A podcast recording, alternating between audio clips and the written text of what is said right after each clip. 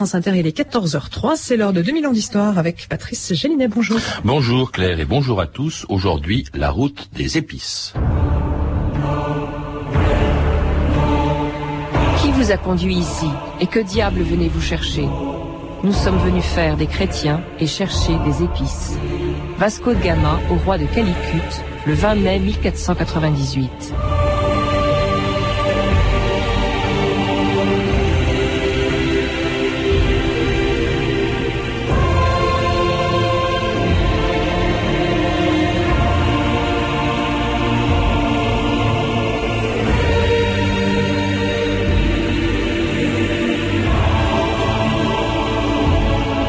2000 ans d'histoire.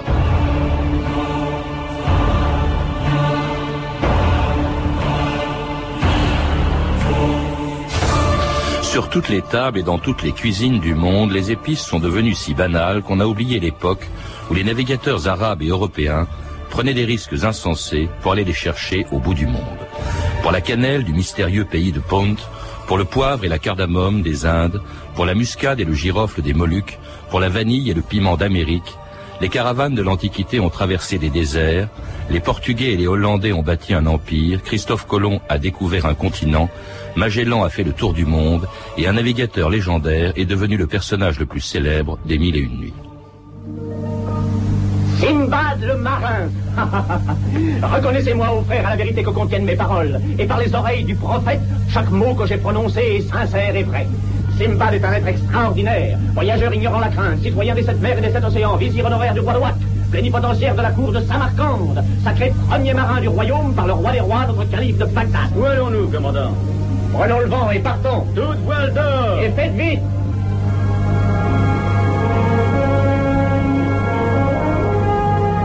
Grâce à Allah, la mousson nous pousse. Oui. Dans le huitième mois, les vents sont obéissants. Et regarde Les vents nous poussent vers cette étoile. Amiral Bellec, bonjour. Bonjour. Alors, dans un beau livre que vous venez d'écrire aux éditions euh, du Chêne, Les marchands au long cours, vous ne parlez pas de Sinbad.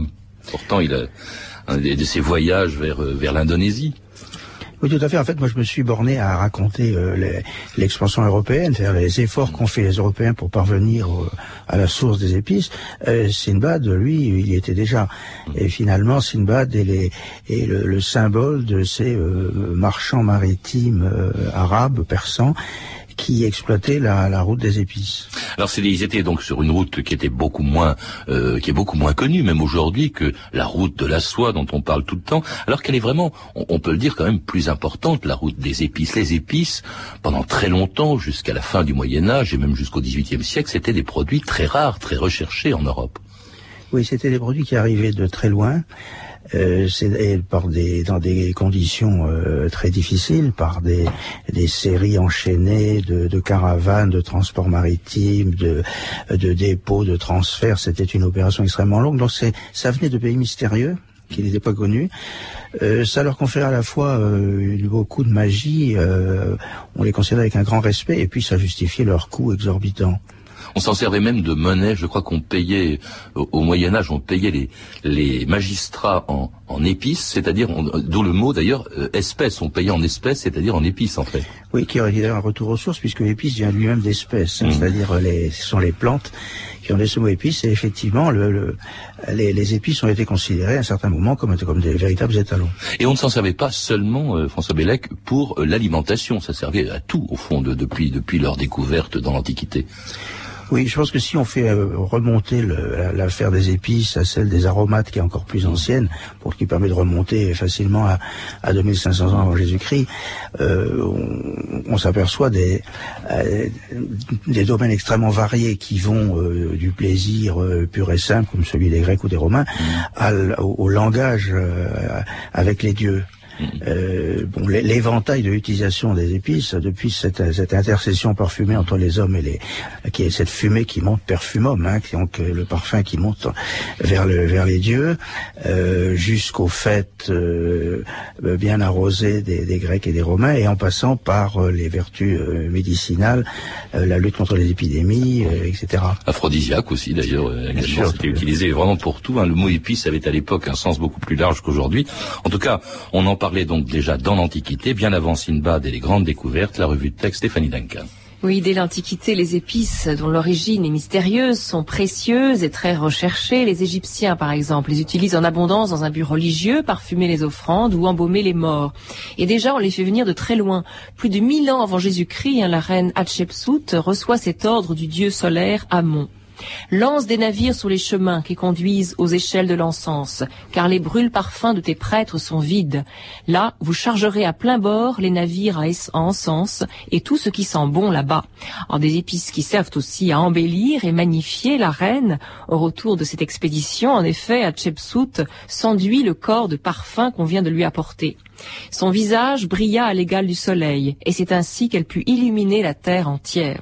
Ah, dans la Bible aussi, dans l'Ancien Testament, les épices font partie des objets nécessaires du culte. Pour les offrandes, on fait rôtir des viandes avec des herbes et des épices parfumées pour le sacrifice, lit-on dans l'Exode, prend les meilleurs aromates, myrrhe, cinnamone, roseau aromatique, etc. Et lorsque le roi Salomon reçoit la visite de la belle reine de Saba, on lit dans la Bible, la reine se rendit à Jérusalem avec une nombreuse suite de chameaux, et elle fit présent au roi de 120 kikars d'or, d'aromates en très grande quantité, de pierres précieuses. On n'a plus vu depuis autant d'aromates que ceux-là offerts par la reine de Saba au roi Salomon. Les chameaux apportèrent même du bois de dont on fit des escaliers.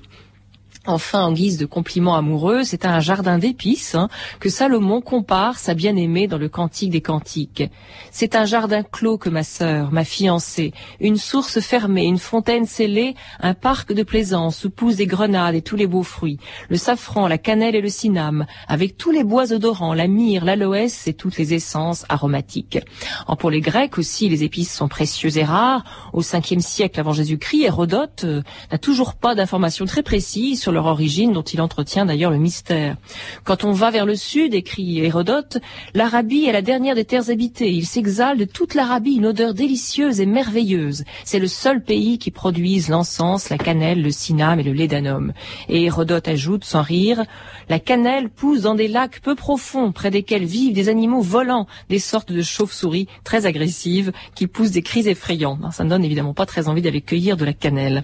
Tout aussi étrange, l'origine du cinname, où pousse-t-il exactement demande Hérodote. Quelle contrée le produit Personne n'en sait rien. Oui, François Bellec, euh, dans l'Antiquité, on consomme des épices, on en parle bien, on vient de l'entendre, et en même temps, on ne sait pas du tout d'où elles viennent. C'est assez curieux. Non, et c'est ce qui est merveilleux. D'ailleurs, euh, cette citation de, de la reine Hatshepsut que, l'on vient de dire euh, montre l'extraordinaire mystère qui entourerait les épices, puisque la, reine Hatshepsut, qui a été un des grands pharaons égyptiens, euh, a, jugé nécessaire de faire graver et peindre dans son tombeau l'expédition au pays de Punt, qui était l'expédition. Le pays de Punt ne pouvait pas être autre chose que la Somalie, ce qui n'était pas, euh, ce qui allait à l'aune de notre géographie actuelle est très modeste, et qui, a, et qui à l'époque était, était une chose merveilleuse. Alors on a ramené, en plus, l'expédition ramenait des, des plants d'encens qu'on a plantés à Thèbes, qui d'ailleurs on sait très bien qu'ils y sont morts d'ailleurs, ils n'ont pas survécu, ce qui a entretenu le mystère. Mais c'est cela, c'était euh, entre l'Égypte et la Somalie, euh, la distance était à des années-lumière et la et l'encens, la myrrhe et le Liban avaient euh, avaient une origine absolument euh, mystérieuse et sacrée. Il y avait les Grecs aussi qui s'y intéressaient, les Romains.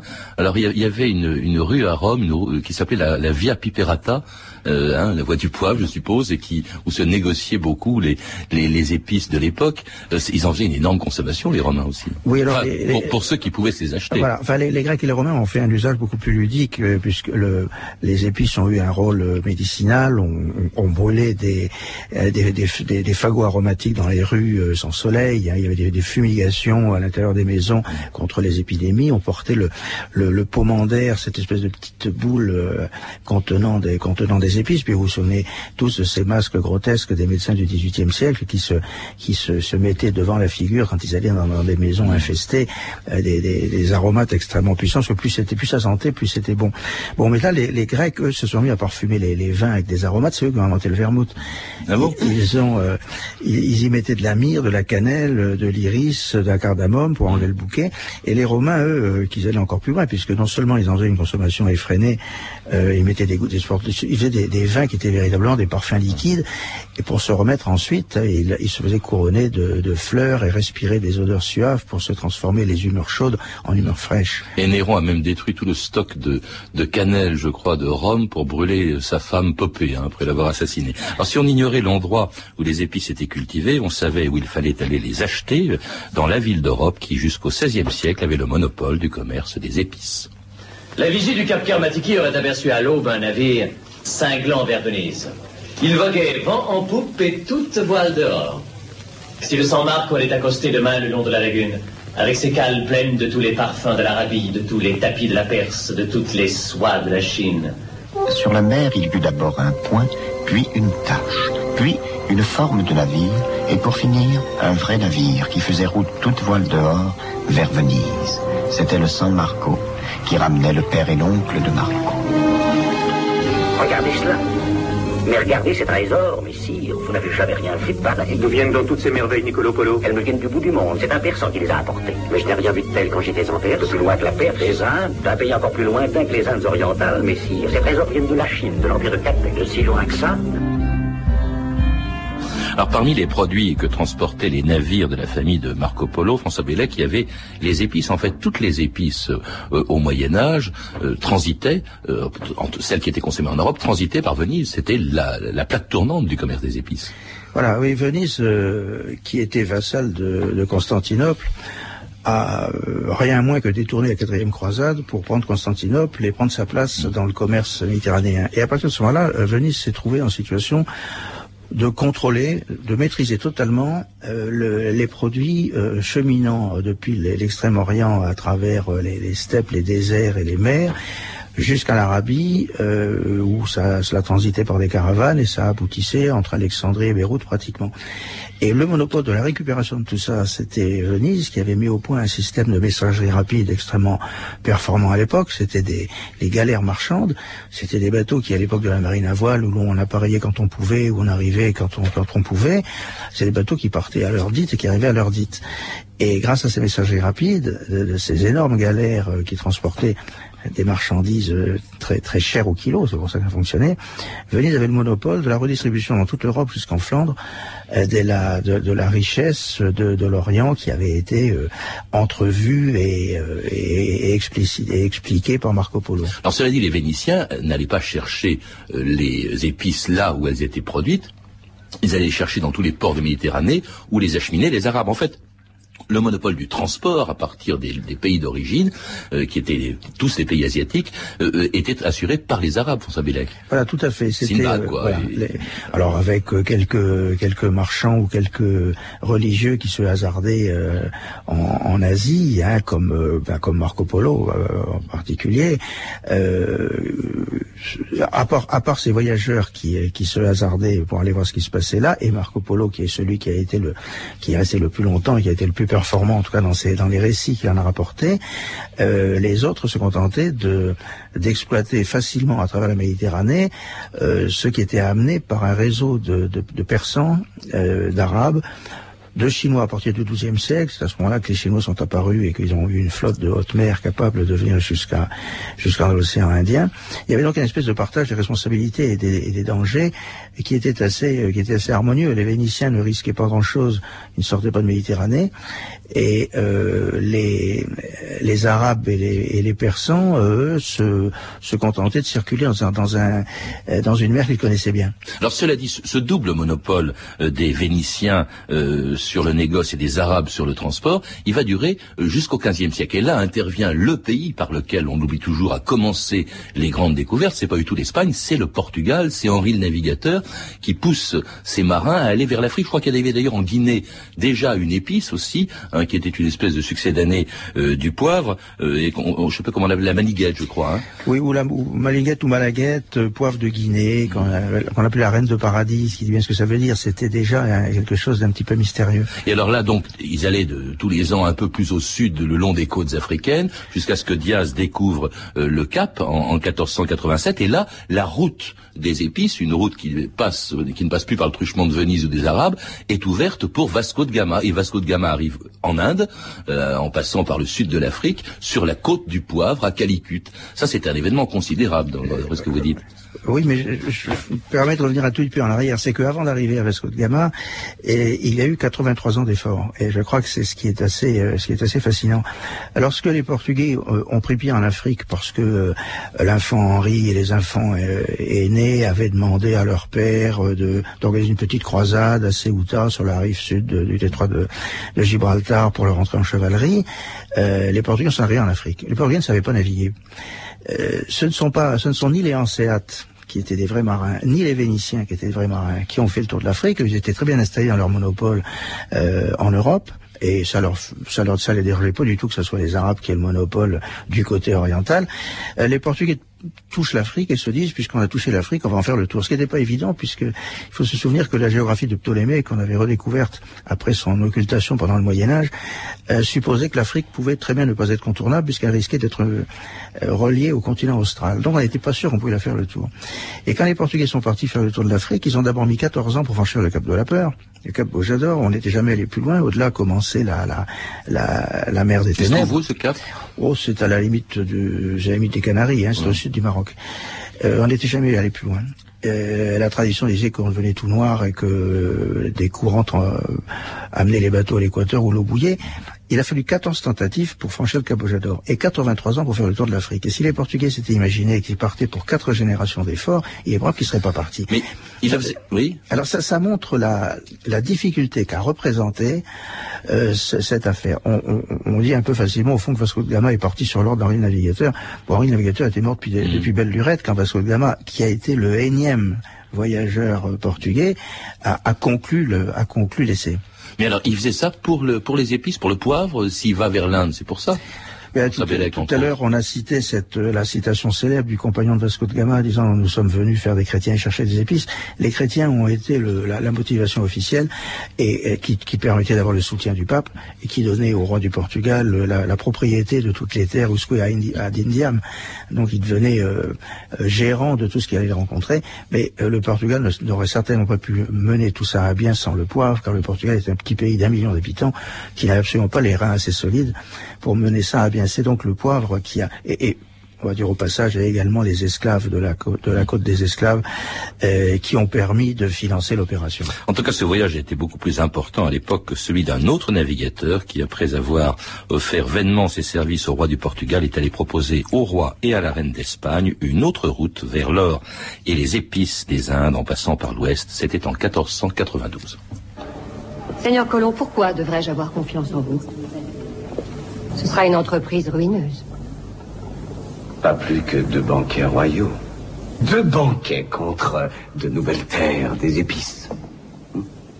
Et de l'or. Que voulez-vous dire, Sanchez?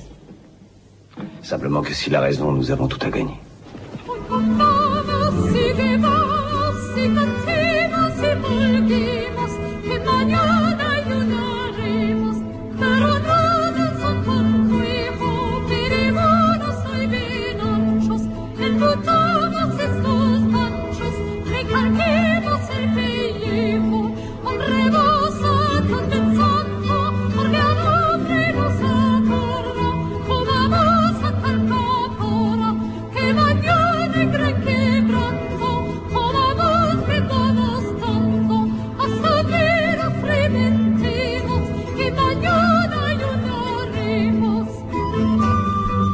France Inter, 2000 ans d'histoire, aujourd'hui la route des épices. Et c'était une chanson de Juan de l'Enchina, une chanson espagnole de l'époque des grandes découvertes, Hoy Comamos, qui veut dire nous mangeons, nous mangeons peut-être des épices, parce que c'est vrai, ce que Colomb va chercher vers l'ouest, c'est pas l'Amérique qu'il a découvert par hasard, il ne sait même pas qu'il l'a découverte d'ailleurs, mais c'est l'or et c'est les épices.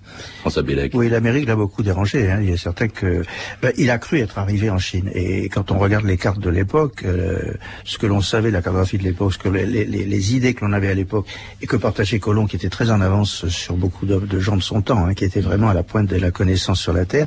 Comme on pensait que la Terre était plus petite qu'elle n'est vraiment et que l'Eurasie était beaucoup plus étendue qu'elle n'est en réalité, euh, quand il est arrivé en Amérique, il était persuadé qu'il était en Chine. Il cherchait la Chine désespérément en piétinant dans, dans, dans, dans des sortes d'antichambres où on trouvait pas grand-chose. Il avait beau raconter qu'il était de l'or, mais il trouvait rien. Pas d'épices. Il y a deux épices quand même américaines qu'on découvre là-bas, c'est le piment et la vanille. si on peut dire de la vanille qu'elle est une épice. Et puis le tabac aussi. Il a été le premier à avoir, des cigares de Cuba. Et, donc ce malheureux s'est trouvé bloqué. C'est d'ailleurs la raison du voyage de Magellan, puisqu'on Oui, ça aussi. Hein, Magellan, c'est un tour du monde, pas pour faire le tour du monde, pour aller chercher les épices par l'ouest. Pour arriver à ces fameuses îles Moluques, qui étaient à l'époque les, seules îles au monde, c'est des petits minuscules volcans euh, sourdis de la mer, euh, dans lesquels on trouvait le, les, les, girofles et les, et les muscades. Mm. Ah, d'ailleurs, c'est extraordinaire parce que je crois qu'ils sont partis. Euh, Magellan est parti avec cinq bateaux en, en 1519 et seul un, lui lui-même est mort en cours de route. Et c'est il y a un seul des cinq bateaux qui est revenu en Espagne. Magellan était portugais, mais il travaillait pour le compte de Charles Quint. Et quand il est revenu, le chargement en girofle de ce bateau a suffi, de ce bateau a suffi pour payer les investissements qui a été fait pour son voyage. C'est assez étonnant, c'est dire l'importance qu'avaient les, les, épices, euh, Amiral Bélec. Alors ça intéresse beaucoup de gens. Ça va intéresser d'autres pays que euh, l'Espagne et, le Portugal, les épices. Ça, va intéresser les grandes compagnies, notamment les Hollandais. Euh, voilà, les épices rapportaient 600% à l'époque, à la grande époque portugaise, quand ils étaient installés à Goa. Euh, les Hollandais, bien sûr, étaient d'autant plus au courant que les Portugais, qui n'avaient pas les moyens d'armer suffisamment de bateaux, avaient concédé la redistribution des épices vers l'Europe du Nord à des, petits bateaux caboteurs hollandais. Et il s'est trouvé que par des affaires dynastiques, Philippe d'Espagne s'est trouvé à devenir euh, Philippe Ier du Portugal et euh, comme, le, comme l'Espagne et les, les Provinces-Unies, les Pays-Bas étaient en guerre euh, catholique contre protestant, euh, Lisbonne a fermé ses entrepôts à, aux Hollandais. Ça a été l'époque où le, le, le, secrétaire de l'archevêque de Goa, Jean, Jean van Linschoten, était un, un, marin hollandais, ce qui était absolument stupide d'avoir mis un, un, type aussi intelligent à cette place-là, a, a, a, publié un livre extraordinaire, l'Itinérario, qui a été un best-seller mondial, qui divulguait les secrets des, des Indes, au moment où on a également divulgué des cartes secrètes. Les Hollandais se trouvant privés des, épices euh, portugaises et euh, étant se mettant, se trouvant informés des moyens d'aller les chercher et ayant des cartes, ils sont allés eux-mêmes. Et avec la puissance navale hollandaise et avec le sens du commerce hollandais, ils ont balayé le petit Portugal euh, de, la mer des Indes et les Hollandais sont installés à Jakarta où ils ont fondé Batavia dont on voit encore les, les, les, ruines dans le vieux, dans le vieux Jakarta. Et, c'est comme ça que, que, sont nées les Indes néerlandaises, autrement dit l'Indonésie. C'est pour les épices que, que les, Hollandais sont partis à l'autre bout du monde. Euh, alors en plus, en, en s'attachant à bien garder le secret des lieux de production. Par exemple, je crois qu'ils avaient euh, concentré toute leur force sur deux petites îles des Moluques, qui étaient les seules au monde euh, à produire euh, de, de, du girofle, je crois, et, et, quoi encore? Il y avait et la muscade. Voilà, c'est ça, les, les îles Banda et les îles Timor, qui, qui Tidor, qui sont euh, de, de, toutes petites, mais vraiment, des, ce sont simplement des, des, pointes de volcans qui sont autour d'Almaera, qui est la plus grande des Moluques. C'était les, les, Moluques avaient vraiment le, le, monopole qui a duré et pratiquement euh, les, les, les muscadiers sont restés là euh, jusqu'à la deuxième guerre mondiale où ils ont fini par disparaître, remplacés par des pommes de terre, euh, la population ayant besoin de manger pendant la guerre. Et là, il n'était pas question du tout qu'on puisse euh, transporter des plants de, de, de girofle ou de, ou de muscade vers l'extérieur. Il y a un Français qui s'appelait Pierre Poivre, je crois, qui a réussi à en piquer quelques-uns et à les faire poussé ensuite dans une île dont il viendra le gouverneur, qui était l'île de France, je crois, c'était l'île Maurice. L'île Maurice. Hein. Et alors là, brusquement, les épices, on les trouve un peu partout. Chaque grand pays, chaque grande puissance coloniale en fait pousser là où il peut. Les Anglais, par exemple, aux Antilles. Voilà, tout à fait. C'est pour ça que les épices ont, ont disparu au fond de ces grandes routes et ont été remplacés par ce qui faisait maintenant les nouvelles cargaisons. C'était la porcelaine, c'était le, le, thé, et puis bien sûr, bien sûr toujours euh, la soie, la laque, les, les pierres précieuses, euh, l'ivoire travailler, etc. Tout ce qu'on pouvait ramener de ces routes qui ne produisaient pas que des épices, qui produisaient aussi toute la richesse euh, culturelle et artistique de, de toute l'Asie. Et les épices, en fait, elles deviennent banales. On les consomme même moins à partir du 18e. On trouve un peu ridicule cette surconsommation d'épices. D'abord parce qu'on en trouve un peu partout. C'est ce que dit, ce que disait un auteur français qui disait, je crois, si vous aimez la, la cannelle, on en trouve partout. On en a mis partout. Oui, c'était l'époque aussi des gants parfumés au musc. Euh, tout le monde, on, on, on, se devait, on se devait d'être parfumé au 18e siècle. Mmh. Bon, il y avait peut-être des raisons, hein, parce que au fond, l'hygiène n'était pas ce que ce que c'est maintenant. Et au fond, je pense que la, le parfum devait devait aider à, à vivre. En tout cas, c'était un signe de, de bonne éducation communication. Et puis ça a été, comme toujours, ça s'est allé vers des excès et c'est devenu absolument ridicule. On a beaucoup d'auteurs se, se moquent de ces vieilles euh, duchesses qui, qui, qui, sont à, qui sont à 30 mètres. Euh, et puis je crois que la Révolution a, a un peu fait changer pas mal de pas mal d'habitudes et qu'on a eu des urgences plus importantes que de se procurer des, des parfums. Cela dit, on reconsomme à nouveau des épices, mais enfin maintenant il n'y a plus de routes des épices particulières. Toutes les routes commerciales du monde euh, transportent des épices et on oublie quand même, François Bellec, c'est que quand on met par exemple du poivre sur un steak, quand on met de la cannelle sur un gâteau, on oublie qu'il y a des gens qui sont morts, qui ont construit des empires, qui ont fait des guerres pour les épices. Oui, on est mort, c'est assez fascinant. Les hommes sont morts par millions pour ramener des choses absolument futiles. Ils sont de la cannelle, de la girofle, des tasses en porcelaine, du thé pour mettre dedans. Euh, on est mort sur, on est mort en mer, on est mort de fièvre dans les comptoirs euh, asiatiques. Euh, c'est la, ce moteur de l'expansion maritime européenne est assez extraordinaire. L'expansion cette expansion maritime qui a fait de, de l'Europe un pays conquérant et un pays euh, ensuite colonisateur euh, repose uniquement sur des matières, sur des matières euh, futiles et qui nous paraissent maintenant tout à fait dérisoires. Les épices, entre autres. Alors merci François Bellec de nous avoir rappelé donc cette histoire des, des routes des épices que l'on retrouve aussi dans un beau livre où il n'est pas question que d'épices. Marchand au long cours, un livre donc que vous avez signé qui vient de paraître aux éditions du Chêne. Vous avez écrit également le livre des terres inconnues, journaux de bord des explorateurs du 15e au 19e siècle, un livre publié donc chez le même éditeur aux éditions du Chêne. À lire également la fabuleuse Odyssée des plantes, les botanistes voyageurs, les jardins des plantes, les herbiers, de Lucie Lalorge, publié chez Lattès, enfin un coureur des mers, un très beau livre magnifiquement illustré d'Olivier et Patrick Poivre d'Arvor, paru aux éditions Place des Victoires. Vous avez pu entendre des extraits des films suivants La fabuleuse aventure de Marco Polo de Denis de la Patelière, Sinbad le marin de Richard Wallace et 1492 de Ridley Scott. Trois films disponibles en cassette vidéo. Vous pouvez, vous le savez, retrouver ces renseignements en contactant le service des relations avec les auditeurs au 0892 68 10 33 34 centimes d'euros la minute ou consulter le site de notre émission sur franceinter.com. C'était 2000 ans d'histoire, la technique Olivier Daligo et Ludwig Caron, documentation Virginie bloch et Claire Tesser, revue de texte Stéphanie Duncan, une réalisation de Anne Kobilac. Une émission de Patrice Gélinet.